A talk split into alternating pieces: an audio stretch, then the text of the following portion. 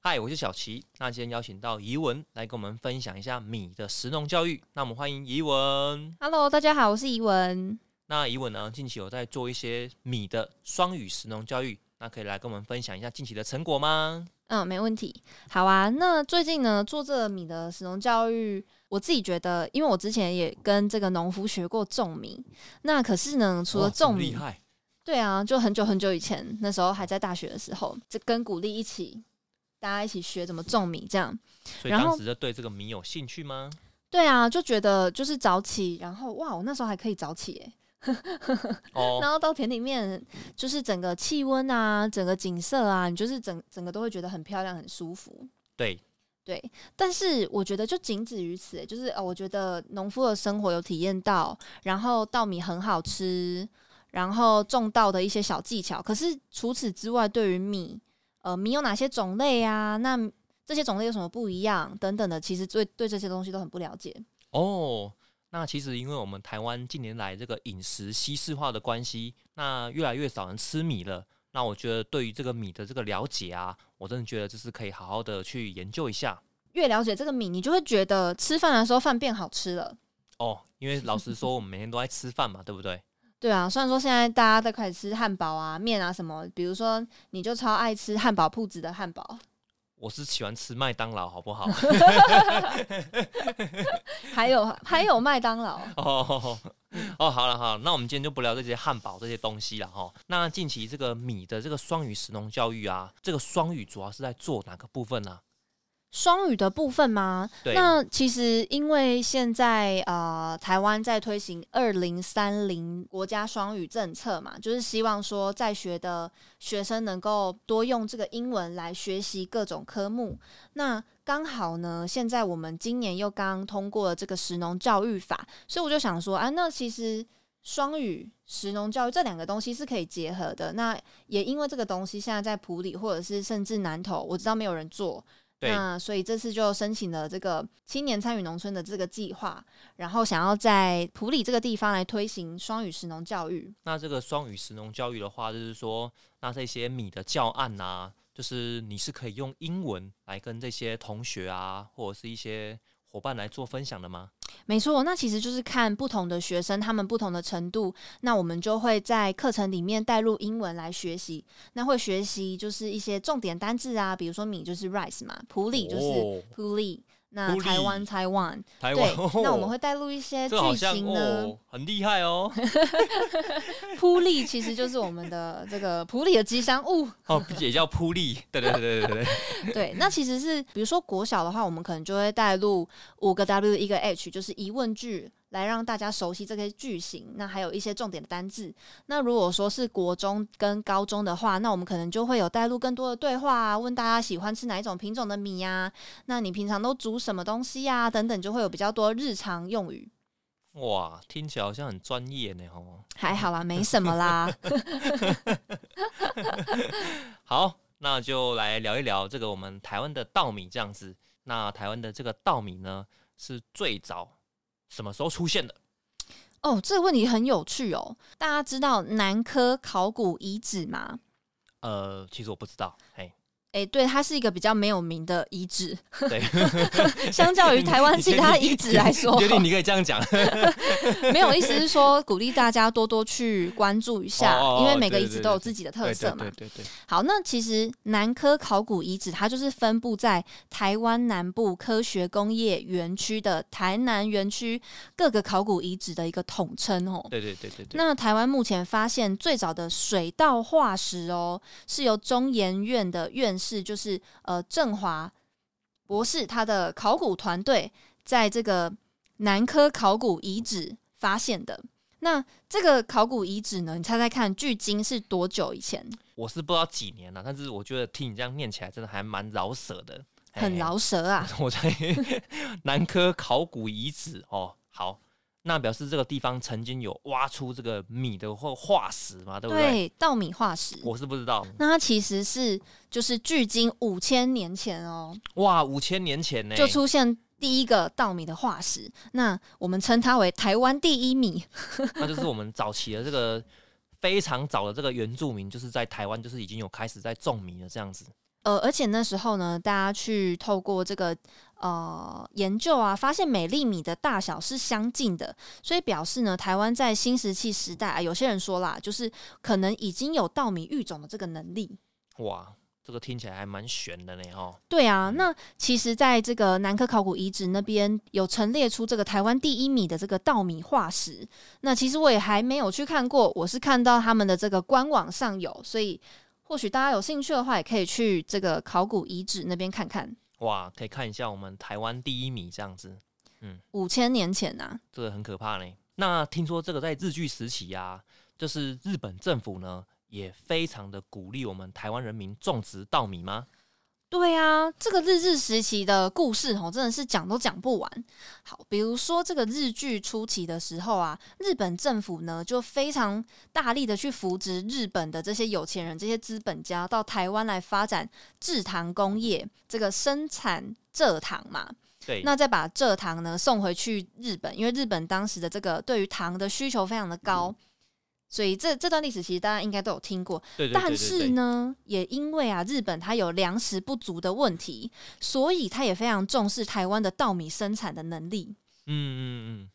那从日治时期开始啊，就是呃日本的政府，他就非常积极的去介入台湾这个稻米的生产。对对对。那为了要跟农民推广就是现代化耕作的技术啊，然后鼓励农民来生产水稻。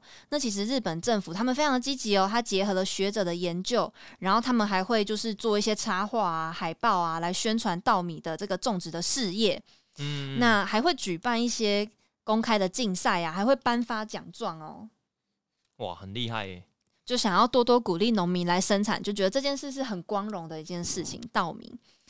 那这个日本政府，他们也就是监督这个稻米的品质，然后也会去管控这个稻米的价格。说实在，整个稻米的产业都是国家在控管的，就对了。那其实他们那时候也压低了粮价，就是他们想要去创造社会的竞争力，那就导致了我们其实之前都有听过，你知道阿公阿妈他们能不能吃米饭吗？阿公阿妈他们应该，我就觉得应该可能不行哦。呃，当时的日本政府他们非常的重视稻米嘛，所以呢，其实农民的收入一直都很底层。那农民其实自己种米，他们是吃不起自己种的蓬莱米的，他们要把米混合这个番薯签来当做主食，甚至有时候直接吃地瓜，因为他们就吃不起米。现在的话，好像地瓜其实比米还要好。哎，其实我很喜欢吃地瓜，哎，对啊，我觉得地瓜好好吃哦。嗯，你刚刚提到几个重点啊，就是在那个日据时期啊。这个农民收入呢，常处于底层，哎，啊，这跟现在好像没什么两样。哎，至少现在的农民是可以吃得起自己种的东西，但是还有很多努力的空间啊。你说吃土吗？还是吃其他东西？土可能也会要需要吃一点，这样这样蛮惨的。辛苦了各位农民。对对对，日据时期的农民收入是很低，然后现在的农民收入也是很低，这样子。哎，对啊，真的是哎。觉得有点难过啊！哎，不过你刚提到啊，这个米混合这个番薯啊，当做主食哦，我觉得这个其实是，哎，这算是一个很特别的一个料理耶。哎，我其实我阿妈常常这样煮，哎，就是煮白饭，然后再放那个韩吉，然后我阿妈就会说，就是艾尔贝来给那里讲韩吉崩，我很喜欢吃，哎，哦，我就把里面的番薯挑出来吃掉。那个番薯的那个营养价值，可能单纯比我们这个白米可能营养价值还要高很多。对呀，我也是这么觉得，哎，对啊。啊，当时其实我就是觉得这样子吃应该还蛮营养的啦。但是当时的蓬莱米就是有钱人才吃得起，就是很好吃哦。好哦，就是当时高级的人才配得起 吃。其实现在很难想象哎，现在蛮难想象的，就是因为米现在我们就是等于是我们每天都在吃啊。对啊，甚至现在大家都不喜欢吃米了。对啊，都开始吃汉堡了。吃汉堡啊，吃面啊。哦，对啊，对啊，吃炸鸡啊。对啊，对啊。那我想问一下哈，那其实这个台湾水稻历史的发展啊，就是其实日本是不是功不可没呢？哎，对，其实讲到台湾水稻的发展史哈，那一定要认识这个基永吉博士。基永吉，对他，呃，他是出生在日本的广岛县的福山市。那他在一九一二年的时候来台湾，那那时候呢，他就是任职台湾总督府的农事试验场。那后来他也担任这个农业试验所的所长啊，也在台北帝国大学教书，然后也在台中农事试验场担任厂长，这些很重要的职位。哎，那想问一下，这个台北帝国大学啊，这个是不是我们现在的台大？就是台大哇，当时第一学府啊，现也是现在的第一学府。哇，竟然叫台北帝国大学，听起来就很威、欸。听起来就很邪恶的感觉。嗯，基永吉博士啊，他担任这个台湾总督府农业试验所所长。哇，其实那等于就是我们的类似像我们台湾现在也有很多那个农业试验所嘛哎、。对啊，当时不知道在日据时期，台湾不知道有几个农业试验所哦，没错说不。定只有一个而已，不一定。嗯，呃，我觉得总督府农业试验所所长这个就很大了、欸，对啊，听起来就是听起来很大了，最大的嘿嘿嘿对啊，就是有关于农业最大的。那这个这位博士呢，他对我们这个台湾的这个农业有什么贡献呢？好，现在来应该很多啦，哦，没错，来跟大家分享一下基永吉博士的一些贡献哈。那他其实来台湾总共有四十五年，那他发表的很多呢，就是跟水稻的育种啊，那作物的耕种改良的一些很重要的著作，像是呢，呃，比如说。他在一九二八年有发表这个台湾稻的育种学的研究，那他在分析这些台湾稻种的分类的特性啊，等等，都是后来改良台湾水稻品质很重要的资讯。那在一九二六年的时候呢，有一件非常非常重要的事情发生了，就是日本型稻种呢在台湾终于栽培成功，那被命名为这个蓬莱米。那基永吉博士呢，他因为这件事功劳甚大，所以我们才称他为蓬莱米之父。我一直搞不懂那个蓬莱米到底是什么东西啊？哦蓬莱米就是梗米，那其实稻米呢有分成，就是呃梗米跟鲜米。那鲜米就是台湾的原生种，对，那梗米的话呢，就是呃那时候因为其实日本人都吃梗米，对，那梗米比较软、比较黏、比较好吃嘛，那所以呢。日本那时候来台湾的时候，大力的想要把这个梗米在台湾也可以种出来。哦，对，那基永吉博士他就是这件事的大功臣。之前听你好像说过，这个梗米跟这个鲜米啊，你就说这个梗米吃起来口感比较软嘛，对不对比？较软黏，在这个世界上，好像吃梗米的国家好像不多哦。对，其实吃梗米的国家非常的少哦，就是我觉得全台呃全世界可能就是台湾跟日本的比例最高。哦，那日本吃梗米的比例呢，大概有百分之九十八以上。那哦台湾人、百分之百了。对啊，嗯台湾人吃梗米的比例呢是百分之九十二以上。哦，那也几乎都是啦。对，嗯那反而你吃到这个原生种就是鲜米的时候，因为鲜米它比较细长，然后口感比较硬，比较不会这么黏。那你反而吃到鲜米的时候，你还会觉得不太习惯，就觉得哎、这个米就是吃起来没有这么黏怎么，怪怪的这样对样？哪哪里怪怪的。哦，原来是这样。那这样子说起来，好像你刚说这个鲜米啊，就等于就是一些东南亚国家他们会常吃的嘛，对不对？对，其实全世界大部分的人百分之八十以上都吃鲜米，哦，所以台湾跟日本是非常特别的。那很明显，我们就是被这个日据时期呀、一直影响到现在。主要就是日据时期那时候影响台湾人的口感。哦，了解。所以大家去东南亚国家的时候呢，你吃的米应该大部分都是鲜米现在我们好像我们一般的小吃店好像会吃到哦，哦，会哦会哦。如果你去吃，比如说越南或是泰国料理啊，嗯，你就会吃到鲜米，你就知道那个米的口感吃起来就是跟平常妈妈煮的不一样。就是去吃他们的一些类似像炒饭呐、对啊，就发现他们那个米种跟我们不一样，对，它的炒饭就比较散，但吃起来老实说也蛮好吃的。也是蛮好吃的啊，嗯，嗯 就是各有不同。那你刚刚提到那么多米的讯息嘛，那我们这个普里镇啊，那目前好像很少看到这个稻米耶。哦，对啊，其实这个蛮有一点点难过啦。就是其实我们在那个哦，今年的十月啊，我们有去拜访普里镇的这个农会供销部的于大哥，那就是说希望去了解说普里现在稻作的状况，因为我们都知道普里现在种稻的人很少，但是不知道少到多少嘛。对，那我们去拜访于大哥的时候，他就说呢，就是其实早期啊，在普里种的品种比较多，都是台中一四二号或是台中一四零号。那目前呢，普里真的是没有几个人种稻，即像是今年啊，有跟农会申报的稻农，你知道有几个人吗？哎、不知道哎、应该有十来位吧？嗯，只有两位，哦，两位 两位。那这两位合起来呢，大概就是两甲地，哦，其实这样子非常的少哎、非常少啊。而且其中一位我还认识，就是 跟鼓励合作社曾经契作过的农友金海博。那他的田是在这个内埔。目前呢、因为其实埔里没有什么稻农要缴交公粮嘛，那所以埔里如果你想要缴交这个稻子的公粮的话呢，就是由草屯农会来代收。哎、这样听起来啊，就是有申报这个稻农是只有两个人嘛，对不对？对啊，然后大约是两甲地。那其实那个金海博他可能就占了一甲多了吧？对，金海博田大概就是一甲多。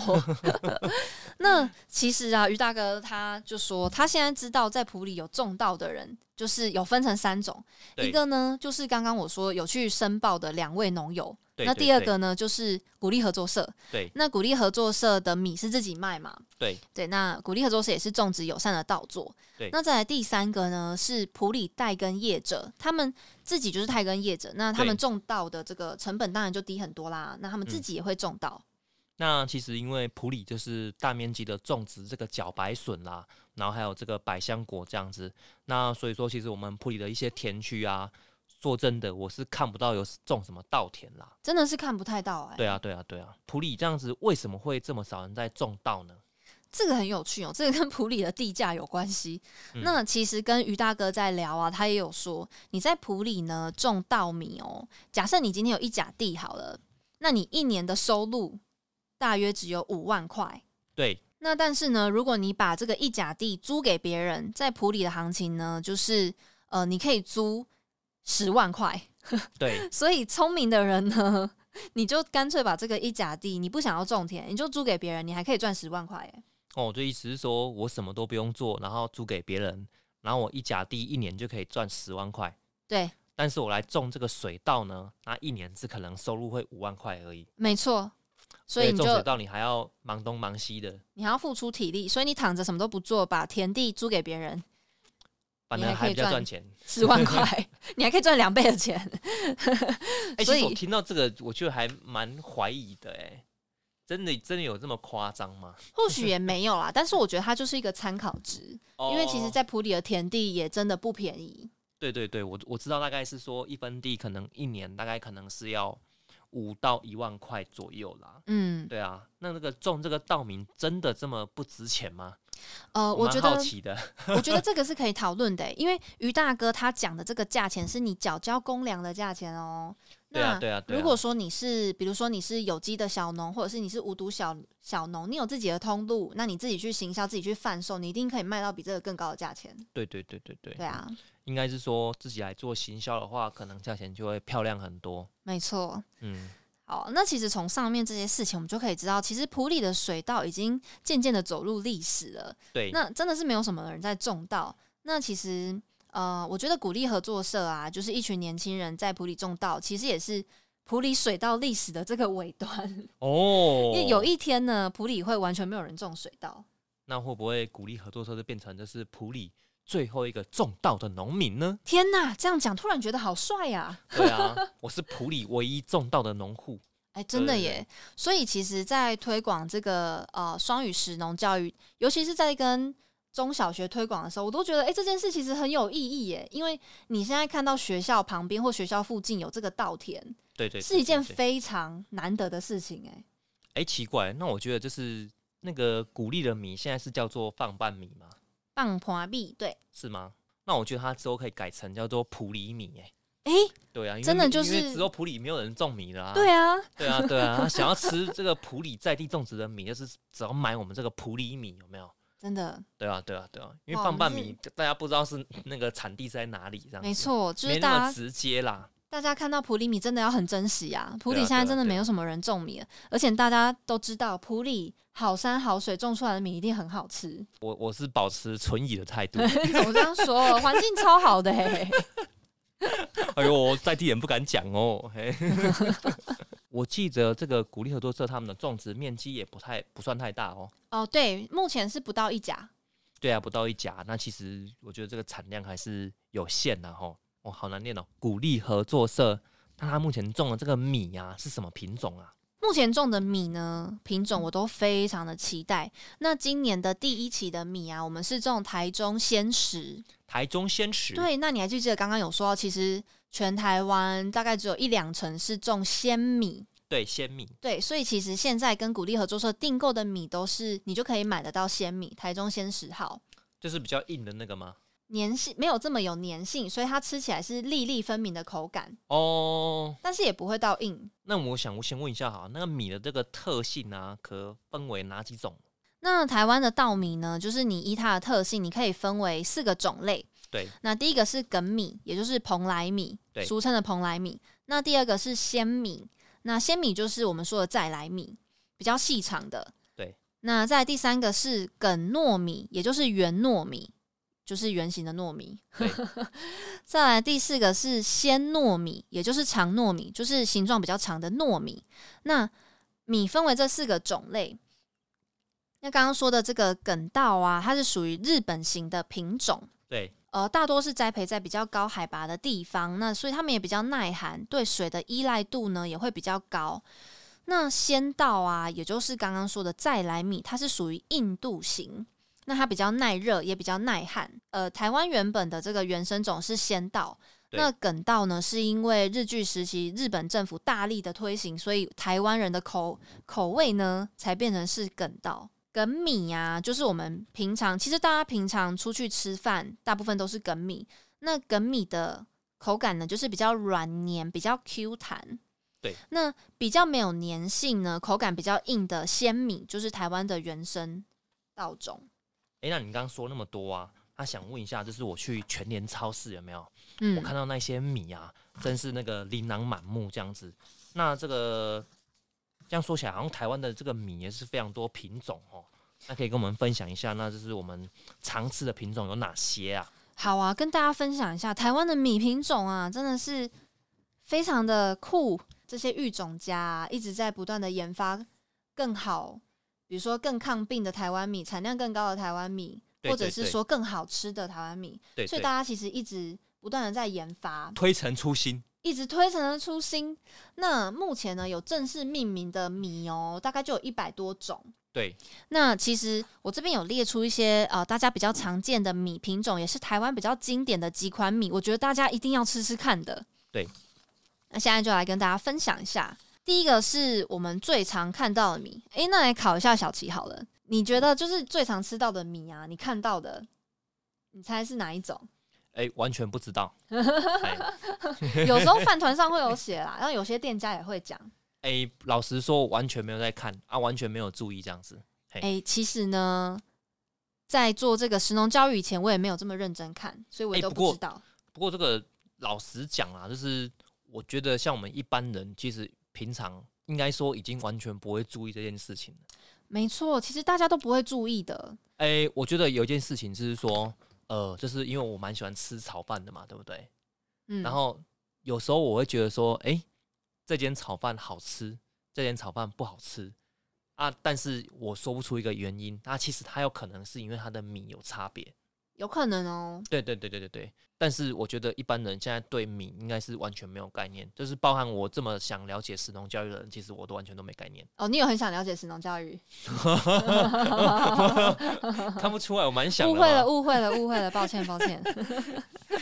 不要这样子好吧？我本身也是神农教育的工作者，哎，对不对？哦，真的。对啊。小齐是我们神农教育的大师，哎，失敬失敬。只是你的这个区块，我老实说，我不是很了解啦。哎呀。怎么跟你比呀？拜托，没有没有，不敢不敢。对啊，我是抱着分享的心情来跟大家心情 来跟大家分享一下。未来都要选里长了，你不是你要选里长吗？这可以乱讲哦，不要乱讲好不好？哦，哎，我们赶快讲啦，回来了啦，赶快讲一下啦。对啊，哎。那我们现在啊，就是如果说你到超市啊，比如说家乐福啊，还有全联，你很简单就可以买到十五到二十种不同米品种哦。在台湾真的是很幸福，对你平常没有看，你都你都不会注意到哦。你每天吃的米其实是不同的品种。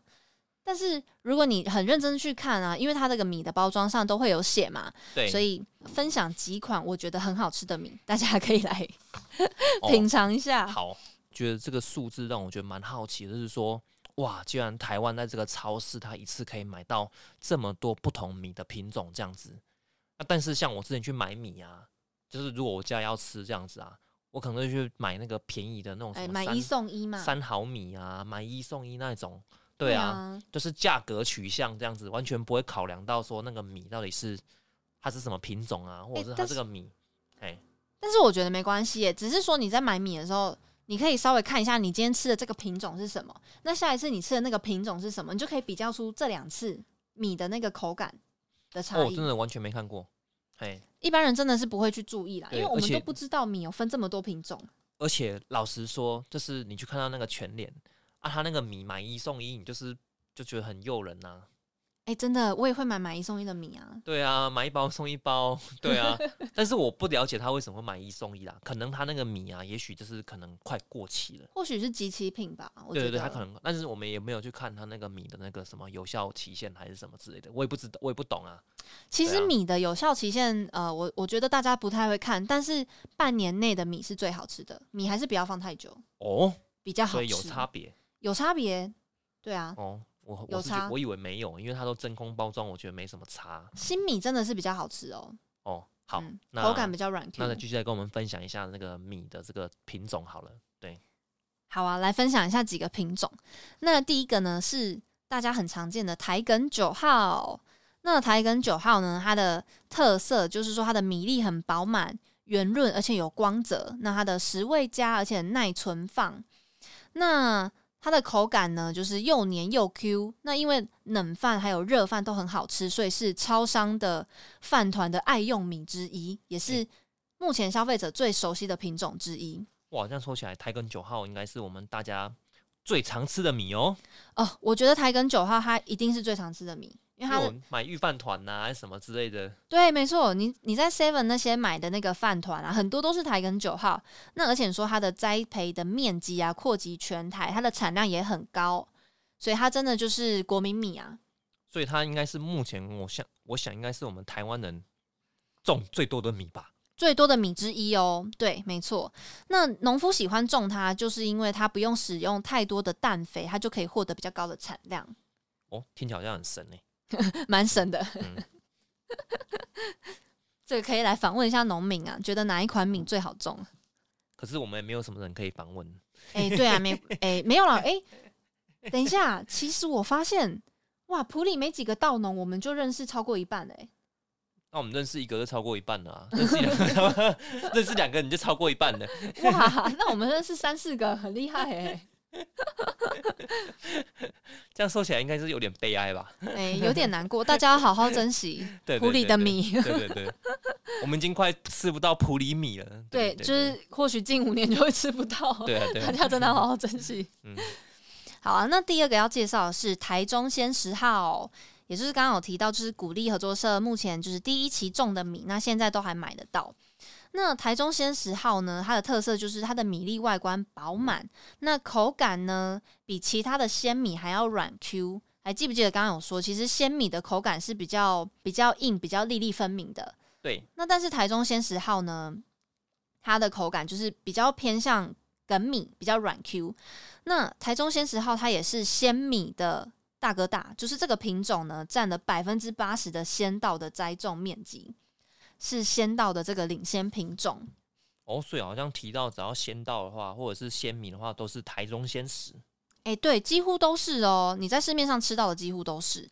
那其实，在一九三零年以后啊，台湾人喜欢的口呃米的口感，呃，就是渐渐的从这个鲜米变成梗米嘛。那鲜米呢，它因为口感比较硬，那粘性比较低，所以适合拿来做成像是米糕啊、米苔木。所以如果你在外面吃米糕、米苔木，他们也很有可能就是鲜米做的。那这个米这样说起来好像也没什么特别的啊。你说台中鲜十号吗？对啊，大部分啊，等于你有种这个鲜米、鲜稻的话，都是种这个东西啊。对啊，是没错。。那这个台中鲜十号呢，对于农民来说特别的地方，就是台中农改场那时候培育的时候，它改善的就是一般鲜稻它不耐寒的特性。那所以台中鲜食呢比较好种，又有梗米的软 Q 的口感，这个就是它的特色。哦，就是本来很硬的，但是它变得很软，这样。对啊，不知道为什么你说我觉得有点怪怪的。哦，本来很软的会变得很硬吗？是你是你想歪了吧你？我在说米耶。哦，你说米哦，好好好好，OK OK，好好，台中这个是台中鲜食，哎，台中哎，对对，台中鲜食，你下次可以吃吃看，就是本来很硬变成很软，就它本来应该是吃起来口感会是硬的啊，对，但是它比较偏软，哦哦，所以就是很好吃。那台中鲜食号呢，就是说。如果你不喜欢口感太软黏，那你比较喜欢米是那种粒粒分明的那种口感，你就会很喜欢台中鲜食号。像古力的秀慧就超爱的。哦，那是因为他自己种才喜欢吧？没有，上次是透过盲测，他就说他喜欢这一款。哦，对，可能被他晒到的哦。比赛是公平的。那再来第三个呢，就是。我们来介绍一下大名鼎鼎的日本月光米，大家都有听过月光米吗？哦，月光米好像有红极一时啊！哎，对啊，嗯那你那月光米它有什么厉害的地方啊？就是哎，我记得当时啊，他就在那个超市里面，就是常常就看到这个月光米很大三个字这样子。哎，对，它有什么特别的地方吗？呃，我不知道，但是我觉得它应该就是特别贵，它的价格好像比一般的米都是。呃，还要再略高一些。哎，对，会略高一点。月光米这三个字的话，哎，对，没错。其实现在又有分日本月光米跟台湾月光米。那等一下我再跟大家分享台湾月光米。那现在讲的月光米呢，是哦，就是日本月光米。那月光米它的特色就是说，它的外观晶莹剔透，口感呢粘性强，柔软又带 Q 弹。那食味直佳，而且它冷却后呢，还可以保有这个很 Q 弹的口感，所以很适合做成寿司。那像我们会不会在那个真鲜啊吃这个寿司啊？其实他们那个米都是月光米啊。我猜是台湾月光米哦，是哦，有可能啦，也有可能是月光米，看它主打什么。有些有些那个餐厅呢，他会特别写出来他们用什么米。哎。我觉得那个真鲜的那个寿司器，它那个米好像吃起来蛮好吃的哦。哎，真鲜的米真的蛮好吃的哎。对啊，对啊，对啊。对啊，之前吃到一间不好吃的寿司店，我跟你一起去的，它的米就没这么好吃。哪一间？哎，不好说，不好说。我你忘记了？不好说，不是连锁的。哦，不是连锁的。对。哎，我有点，我有点想不起来了。对对对。就是他用的米呀，我觉得用的米真的有差哦，做成寿司。还蛮明显的哦，所以说这个月光米呢是常用于这个寿司。对，没错。那这个月光米啊，就是它原产于日本，是日本天皇的御用米，所以它会这才会这么的有名。那但是大家知道，就是日本，就是它呃气候跟台湾差很多嘛，它是温带国家。没错，那所以呢，就是因为他对日照啊很敏感，所以他来到台湾，在台湾栽种的时候，很容易会提早抽穗开花，那口感也会变硬，所以产量呢也会不稳定。那很多农民呢，他种植的意愿就不高。那你刚好提到这个台湾月光米啊，那表示说我们现在在那个超市买得到都是台湾月光米吗？哎，不一定哦，我在超市也有看到日本月光米哦，日本还是有农民种成功哦。哦，是是是，还是有这个农民不信邪的，对了，就是产量会比较不稳定，但他们或许找到了某些方式把它种好。呃，也许不一定要种好啦，就是说它可以产量比较少，但是它可以卖的比较贵，也有可能哦。对，没错没错，台湾农民每个都很厉害，也也不一定啊。哎，你是指谁？谁不厉害？还好吧，没有，我真的很佩服台湾的农民。不要因为节目这么狗腿，好不好？台湾农民，哦，台湾农民的哈，我觉得还好。这有什么好狗腿？对啊，我觉得还好啊。我要为我要对台湾的农民献上我的那个呃尊敬之意。哦，行的，献上我的敬意。台湾农民真的太厉害了。好好好，好啊。那其实刚刚就延续小齐刚刚说的，就是哎，台湾的月光米。台湾月光米呢，其实就是台南十六号。那现在介绍一下它的外观哈，那一样也是晶莹剔透，口感软 Q，那一样很适合拿来做寿司。那呃，刚刚有提到，因为月光米它的产地是日本，那因为是温带气候，那来到台湾之后适应不良，口感偏硬，产量又不稳，于是呢，台南改良厂跟台大农艺系他们就合作，一起去选育出口感啊跟月光米一样好，而且适合台湾种植环境的台南十六号。哇，这样听起来这样很厉害。是真的蛮厉害的。那产量呢，可以高于这个月光米三十 percent 以上。那俗称它就叫做台版的月光米。哇，那这个台南十六号在呃超市已经买得到了吗？哦，他已经买得到，而且蛮好买的哦。我看到有好几个品牌都有在卖了。哦，是哦。嗯，那价格上是怎么样啊？其实价格我觉得差不多哎。哦，差不多哦，就可能比一般的米再贵一点点。呃，这个月光米的特性啊，就是吃起来软绵 Q 弹嘛？对，那冷却后还很好吃，这种就很适合做成寿司。哦，对啊，寿司都是冷的嘛，对不对？对啊。哦，了解，那蛮厉害的哦，蛮厉害的。台南十六号，哎，那天有买来吃，我觉得蛮好吃的，就是台湾人会喜欢的口感，软黏的口感。哎，其实那个怡文呢，之前有办了，就是呃。两到三场的这个品米会啦，对啊，啊，其实因为它就是有煮这些很多不同的这个品种的米给大家吃，这样子，对对对。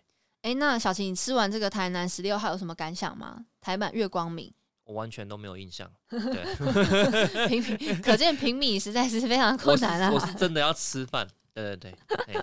但是，但是我可以分享一下我的心得啦，就是因为像我参加这两场品米会啊，我们一共吃了大概。呃，是大概有八款的米嘛，对不对？对，我的角色是扮演这个所谓的一般的消费者，对啊。不过老实说哦，你就是盲测的话，我真的吃不太出来。哎，其实有一点难，尤其很多米吃起来都很像。就是你要真的去很用心的去吃，用心感受这个米，你才能分辨它们当中的这个区别，这样子细小的区别。因为我记得你有买一款那个叫做呃什么牛奶米哦。哦，牛奶皇后它也是一个品种。对，然后就是牛奶皇后呢，这个米就是它号称有这个牛奶香气。对，没错。啊，其实我吃起来觉得还好。诶，其实我吃起来也没有。对啊，所以这有时候见仁见智的。所以我觉得还是那个包装上的一些那种所谓的特色的形容哦，可能还是有时候我觉得听听就好啊。这个平米呢，有时候真的是蛮困难的。但是呢，有两点来跟大家分享一下。第一点就是鲜米跟梗米，你是真的吃得出来的，它那个品系完全就不同，你就吃得出来。梗米比较软黏，比较软。对对对。那其实米的形状也就是比较偏圆，对，比较短。那鲜米呢，它真的就是比较硬，然后比较粒粒分明。哎，这个老实说，这个差蛮多的。对，这个就差很多，所以大家可以先去吃出。梗米跟鲜米的差别，你就会发现细分这些米它的品种的一个特性，这样子，对你就会发现你的世界顿时变得很大，因为连吃饭都可以 来观察米的品种，怎么会痛苦？觉得很快乐才对。好啊，那再来第二点呢，就是我下面要分享的这个台农七十一号，它是真的你可以吃出来差别的哦。哦，台农七十一号。对，没错。那台农七十一号，也就是我们俗称的益泉香米，来跟大家分享一下。哎，这个益泉香米好像真的蛮有名的哎。它很有名哦。那其实啊，呃，我之前都不知道为什么它要叫益泉香米。哎，照你这样说，其实我觉得我们一般人，像我这么不懂米的，那我可能就会听过说哦月光米，然后或者是说我我会听过益泉香米，或者是我会觉得说哎那个池上米超好吃。哎，对。嗯嗯，但是其实这个有些都是地域性，比如说池上米，那什么米很好吃？池上的什么米，它也种很多品种的米，但是它的包装上不一定就会有跟你说。哎，那池上米不知道是什么米哦？不一定，就是他想要打的品牌就是我们台东好山好水，我们种出来不管什么米都很好吃哦，所以它的品牌就是一个地域性的。我听说那个台东的米为什么那么好吃，其实跟它的土壤跟环境有关系哦。对啊，对啊，对啊，但跟品种应该有有也有相关的。但是它的土壤、它的气候，应该说造就了它不错的那些特色农作了。嗯，对对对。那这个台农七十一号啊，益泉香米呢？那它的外观也是一样，就是很饱满、很圆润，那也有很好的这个粘性跟弹性。那但是呢，它最大最大的重点就是它的米饭有这个浓浓的芋头的香气。这个真的是你煮的时候就是你在蒸饭的时候，你就会微微的闻到一个芋头的香气哦。哦，这个米有芋头香气，这好像有听说过哦。对，而且蛮明显的哦。嗯，那为什么它要叫益泉香米呢？就是说，这个台农七十一号啊，它在民国八十年的时候呢，由郭益泉博士呢，他率领了一个团队开始培育，那培育了九年，这个九年的改良过程，才终于在民国八十九年登记命名。那但是呢，在成果发表的前夕啊，郭博士因为劳累过度，他就过世了。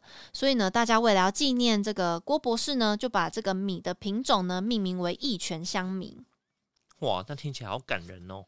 很感人呢。而且郭博士那时候，呃，这个品种啊，就是历时了九年才改良成功。我真的觉得，就是育种家们也非常的厉害。对啊，对啊，其实这个品种改良这是一个必须要长期抗战的一个工作啊。对啊，对啊，那或许一位育种家呢，你一你一生就只会有几个代表作而已。嗯，对，所以大家不要小看这个米的品种，背后都是有一群农民，而且还有一群就是非常努力的育种家、研究员在做这件事情。诶那那想问一下，那这个市场上呢，在这个超市里面呢、是不是我们也可以买到一拳香米啊？一拳香米非常的好买，它其实已经就是很普及了。哦，对，所以就是你在全联啊，呃，你在家乐福啊，还是你去一般的传统的米店，他们基本上都会有卖。这个好像真的蛮有名的耶。非常有名，就是芋头香气的米，大家都很爱。它的包装上面呢，好像就直接会打一拳香米。对，因为没有人会打台台农七十一号，哦，对啊，根本没有人知道什么是台农七十一号。真的是打那个台农七十一号的话，真的是让人母飒飒。对，所以嗯大家想要去体验这个芋头香气的米呢，真的去吃吃看一泉香米，哦，有益赞哦的益，然后、呃全部的全一泉香米真的超好吃的，应该说很香啦。这样听起来这个价格其实也是算蛮亲民的哦，价格就非常的一般，就是很亲民。哦。好，好啊，再来介绍最后一种，就是米的品种吼。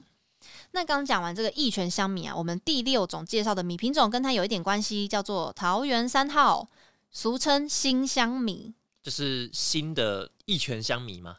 就是新的香米。哦，其实益泉已经不在了，你这样解释好像 有讲跟没讲一样。好，OK，那请继续。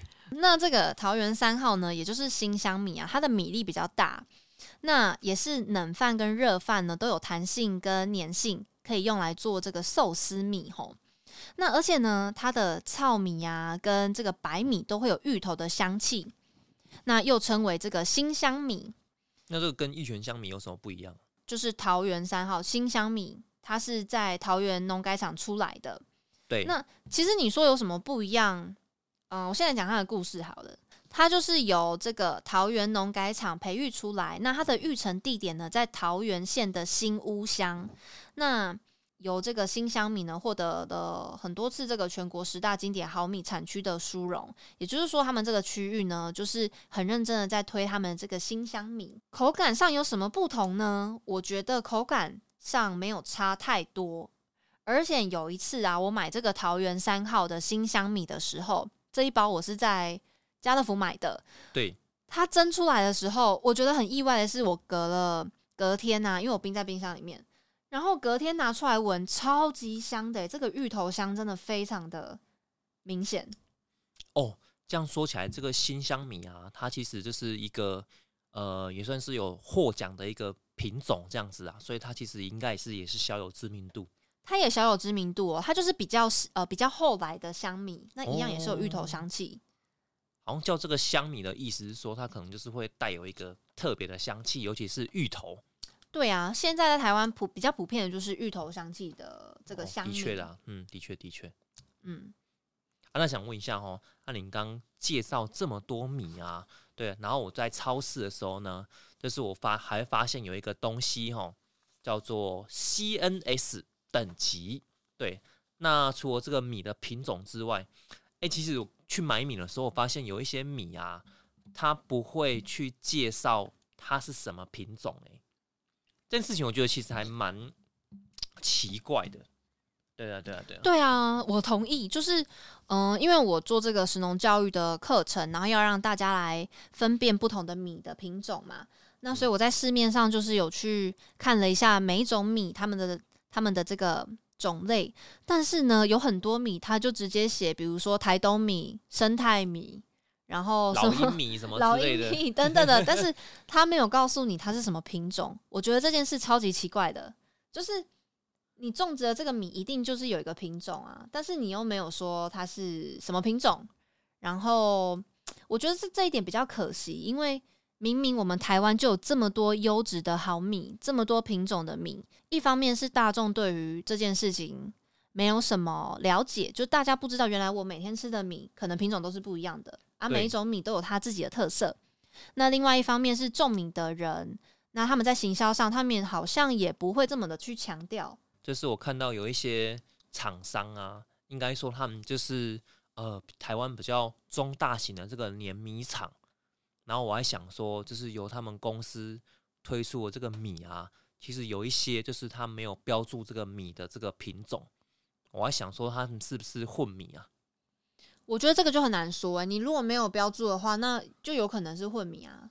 对啊，虽然不知道混米到底有什么好处啦，我也不知道哎、但是我有听过，就是如果说你没有标注清楚的话，那你是不是可以把之前没有卖没之前没有卖完的米，然后混到这一次的米里面？那可能两次的米的品种是不一样的，所以它就没有标注。它就没有标注。对 啊，不然为什么没有标注？我实在搞不懂哎、对啊，但是这个我们也不知道不好道，说。不好对对说啦。对对对。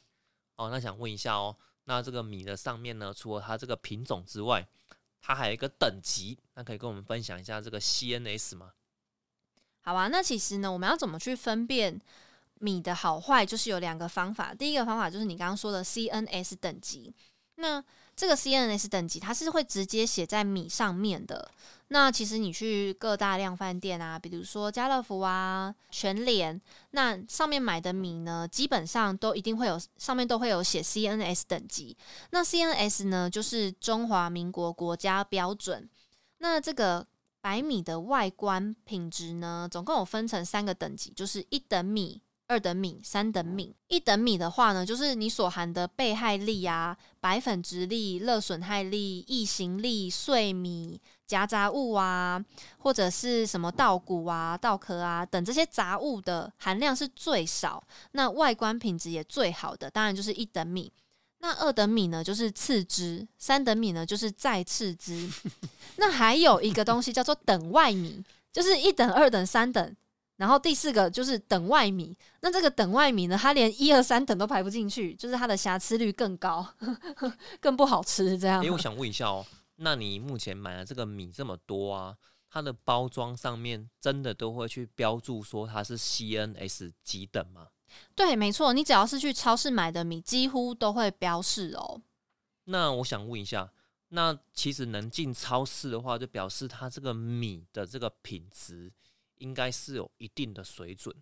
那会有真的会卖到这个所谓的 CNS 三等米有吗？或者是有这什么你刚刚说那个等外米哦？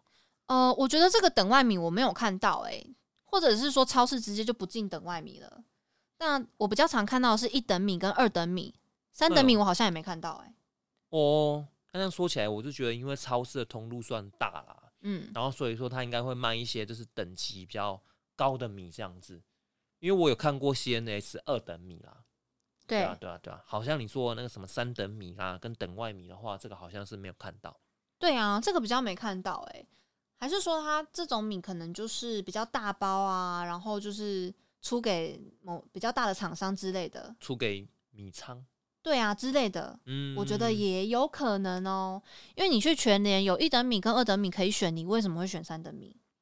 对不对？那说不定比较便宜啊。可是我觉得一等米、二等米也不贵啊。哦哦，对对对啊对啊，因为米本身就不贵了啊，所以其实就因为不贵的话，其实你买好一点应该是没有什么关系的。对啊，所以这个我觉得这个问题很有趣啦，之后可以后续观察一下三等嗯米跟等外米到底都到哪里去了。好，那想问一下哦，那除了我们可以看这个所谓的这个标示啊，这个等级来做区分之外呢，那因为它米的那个包装其实是我虽然算是半透明然后，那我们可不可以从这个外观呢来分辨这个米的好坏呢？哦，你问到一个很重要的问题哦。那刚刚说到这个方法一是看 CNS 等级，那第二个方法就叫做目测法，也就是呢，你直接看这个米长得怎样。那为什么会用到目测法呢？因为其实现在很多人还是会去传统的米行去买米嘛，对不对？对对对对对那。其实传统的米行也是很不错的哦，他们也会进很多很优质的米。对对，那大家去传统米行，因为它的米都已经是散装了，对不对？对那你可能就是用目测的方式去看一下。那白米呢，就是呃有常见的两种白色外观，那一种呢叫做新富白，另外一种叫白垩直立。那第一种新富白呢，就是你如果仔细拿一粒米起来看，那米的这个侧边会有一些微白色的边。那这个微白色的边呢，是因为气候影响产生的，它有时候有，有时候没有。那再来呢，第二个是这个白垩直立，也就是我们俗话说的白粒米。那白粒米呢，它就真的是不好的米，它是还没有成熟的米粒。那外观上呢，它可能就是整颗是白色，或者是大面积是白色，它还是可以食用，但是口感不佳，就不好吃。哦，所以这两个特征是能从那个米上面呢能看得出来的。对，没错。那如果你看到这个新富白只有一点点，它是没有关系的。但是如果你看到呃，你买的这一袋米怎么这么多都是大面积白色，或整颗是白色，那个就是不好的，它是未成熟的米粒，哦，这我好像有看过诶。而且吃起来真的会不好吃哦。我觉得真的有差。那个米的颜色，照理说应该是有点呃，就是乳白色，然后半透明这样嗯子。那的确是我有看到，就是整整包米里面啊，有整颗米就是纯白色，然后是不透明的，然后那个就是叫做白垩直立。对，没错。哦，所以说这个白垩值的话是越多的话，就表示这个米的等级是越低的这样子。对，没错，这个也会算到 CNS 里面。那通常呢，就是品质越高的米啊，白垩直粒的比例就越低，它可以去透过这个机器来筛选。那新富白呢，因为它比较没有办法去筛选，所以有时候遇到气候比较不佳的产期，它就可能会出现比较多的呃新富白的米粒。但是这个是比较没有关系的，它不太会影响你的口感。哦，了解。那这样就说新不白的话，其实是不影响口感的，对，没错，但是它还是不要太多会比较好。比较好看，哦，比较好看。也比较好吃啦。哎，新富白我觉得煮起来应该从肉眼上的话，应该看不太出来哦。呃，你煮过之后就看不出来了，你要煮之前看。哦，哦就是它还是半透明的时候，你还是可以看到上面有一些白色的线哦。哦哦是哦，对啊，就是多寡，而下次比给你看一下。哦，好好好，好，那感谢怡文今天的分享。那因为这个米的这个内容啊很多，那我们再再邀请那个怡文呢，再分享啦下一集他这个米的一些使农教育。那感谢怡文。耶谢谢大家，拜拜拜